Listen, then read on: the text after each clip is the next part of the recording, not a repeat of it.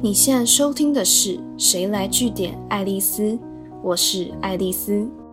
你是一讲话就会让人觉得很无聊的人吗？这在平时生活中可能还可以一笑置之，反正大不了就是讲话没什么朋友想听，不会有太大的影响。但这在职场上讲话很无聊的话，你可能就笑不出来了，因为。你总有需要报告或提案的时候，或是好不容易打滚了多年，闯出了一些名号，有机会上台演讲吧。但在这种情况下，你如果遇到明明准备的内容没问题，很有深度，却没办法让现场的人听下去，对你也毫无兴趣，那不是很可惜吗？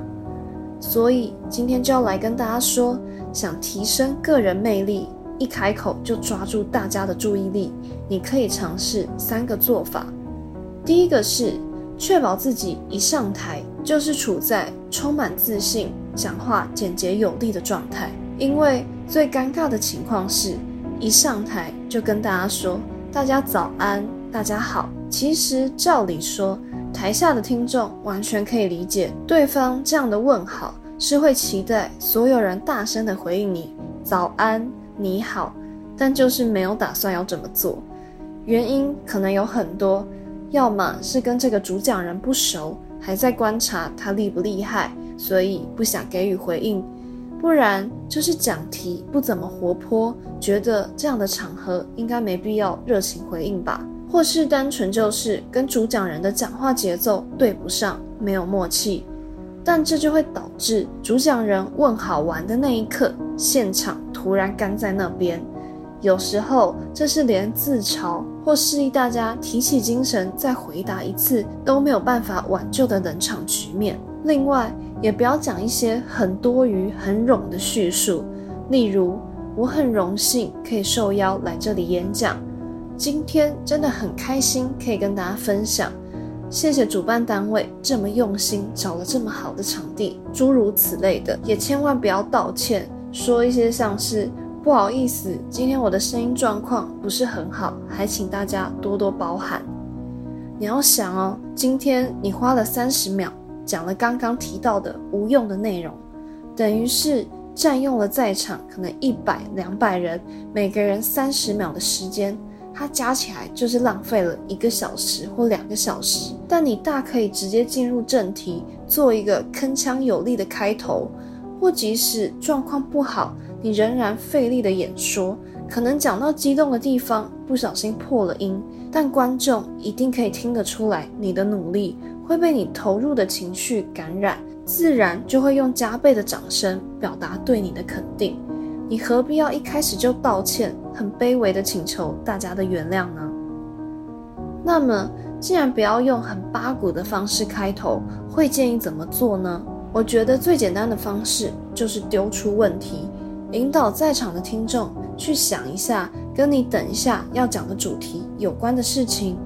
例如，你邀请大家回想自己人生中遇到的最大的一次挫折，自己最崇拜的对象等等的。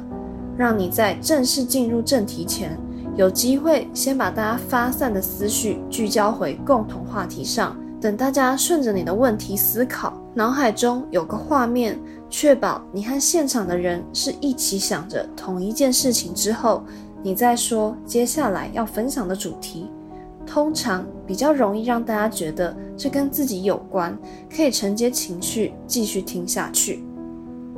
当然。如果你有自己的考量，或觉得当下的场合不适合用问问题作为开场，那还有一个很有效的方法，就是用大家都在聊的新闻时事或有趣的故事，不然就是再进阶一点，结合历史典故或引经据典，将这些当成引子，勾出听众的好奇心。但要注意的是，不要让大家觉得你这个就是在老生常谈。这些东西早就听过，讲烂了。你要尽可能讲出特别的观察，或是从不同面向切入，让大家觉得你很有料，讲的东西好像值得听一下。例如，大家这几天都在谈 Uber Eats、Food Panda 外送员的车祸事件，你是要跟着一起骂外送员工作没保障，该享有的福利被漠视，还是你可以去找一些文献的资料，引经据典，用数据来说话？可能是对照一下台湾跟其他国家的做法，或是去理性分析外送平台兴起后，平台业者跟外送员出现的雇佣关系的问题。我要再次强调，如果你讲的事情没有自己的观点，没有做足功课，那你想要提到当红的时事议题，宁可就是点到为止，单纯当做闲聊或互动来开头，引出好奇就好了，不要延伸太多没有洞见的讨论，免得造成反效果哦。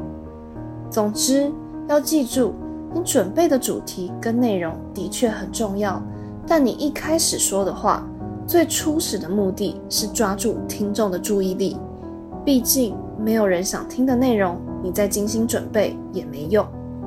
今天的节目就到这边。如果你喜欢今天的内容，记得按下追踪关注我。之后还有更多有趣的观察和新知要跟大家分享哦。谁来据点爱丽丝？我们下次见。